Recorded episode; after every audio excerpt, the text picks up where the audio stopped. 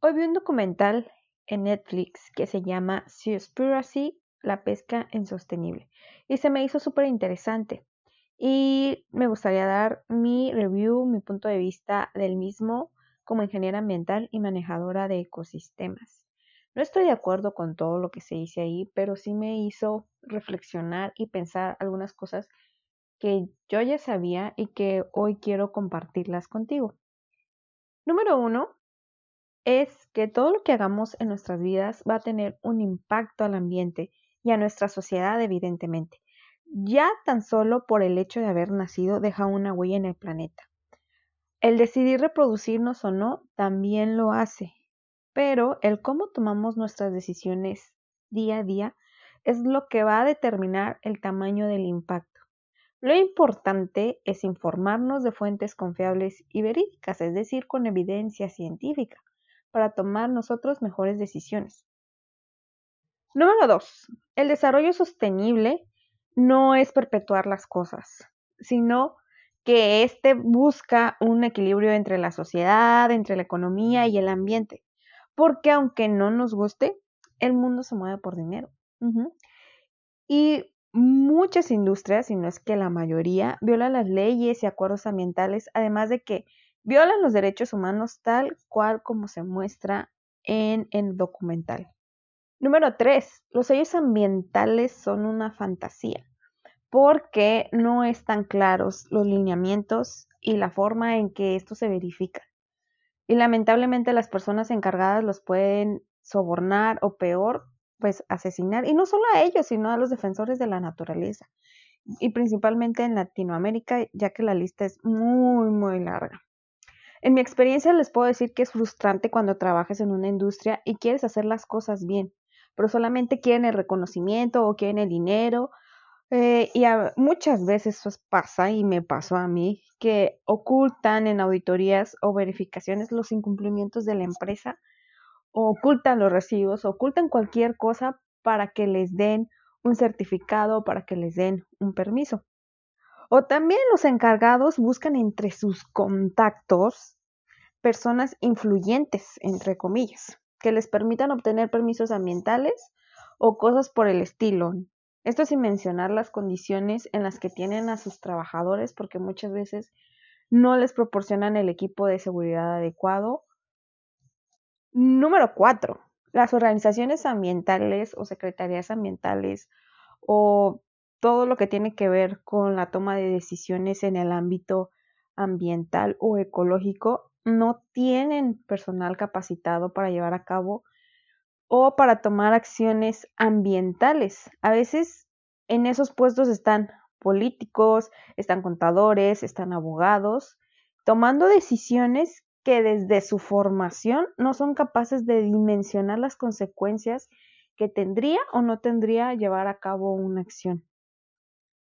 Además de que muchos puestos son guardados por familiares de alguien influyente, ¿no? Es para mi sobrino, es para mi hijo, es para mi amigo, porque yo estoy aquí y pues le conviene, ¿no? Y lamentablemente eso pues ha pasado durante muchísimo tiempo. Número 5. Que una industria tenga mayor impacto que otra, que esté gastando más agua que otra, o que tenga mayores impactos que otros, o como lo que se demuestra en el documental que el océano absorbe más CO2 que los bosques, que es cierto, no nos exime la responsabilidad a las otras industrias o a lo que nosotros tenemos que hacer en los otros niveles. Porque así pase lo que pase a miles de kilómetros de distancia, en algún momento nos va a afectar y tenemos que tomar responsabilidad de ello. Y una muestra muy clara de esto es lo que está pasando ahora con la pandemia, que fue algo que se originó en China y pues ahora está prácticamente en todo el mundo. Lo cual, esto me lleva al siguiente punto. Número 6. Las actividades que llevamos a cabo como humanidad cada vez más destruyen nuestros ecosistemas, eh, extrayendo especies, algunas se convierten en especies exóticas invasoras o el urbanismo se está acercando cada vez más a las áreas naturales o algunas personas están comiendo pues alimentos exóticos o de animales ferales. Y pues todo esto nos pone en riesgo como humanidad, ya que pues podemos contraer enfermedades que en ocasiones pasan desapercibidas o que son diagnosticadas como neumonías atípicas, por poner un ejemplo, ya que no se sabe exactamente el origen. Pero eso no nada más nos va a llevar a pandemias como lo que está pasando actualmente, sino que también nos va a exponer a plagas de diferentes animales que pues no nos gustan, como cucarachas, como ratones, como insectos, como aves granívoras que pueden afectar ya sea directa o indirectamente a nosotros o algunas actividades comerciales como la producción de alimentos. Esto, todo esto sin mencionar los daños al ecosistema y evidentemente a la sociedad y a la economía, porque para poder manejar todos estos problemas, obviamente se necesita dinero para poder solventar todos estos problemas o buscarles una solución. Y pues aquí me podría pasar el tiempo hablándote de los problemas ambientales. Sin embargo, ese no es el propósito. El propósito es darte un mensaje, porque a pesar de que pudiera parecer abrumador todos los problemas que como humanidad nos estamos enfrentando, porque sinceramente el planeta no necesita la humanidad. Nosotros necesitamos al planeta, a los ecosistemas y a todas las interacciones que se llevan a cabo dentro del planeta para nosotros poder vivir. Sin embargo, no hemos sido hasta ahora completamente conscientes de ello. Y tal vez te preguntarás, ¿y qué puedo hacer si no puedo cambiar el gobierno, no puedo cambiar las instituciones, no puedo cambiar la urbanización o no puedo hacer nada por la extinción de especies, porque tal vez mi formación es en otra cosa que no tiene que ver con las ciencias naturales, o no soy científico, o no soy eh, alguna persona de este tipo. Y está bien, no necesitas ser una persona ambientalista para que tú puedas hacer algo por todo esto que está pasando, que evidentemente no solamente afecta al ambiente, afecta a, a la sociedad y afecta a nuestra economía. Y como dice la frase, no todos podemos hacer todo, pero todos podemos hacer algo. Y el ser conscientes es el comienzo.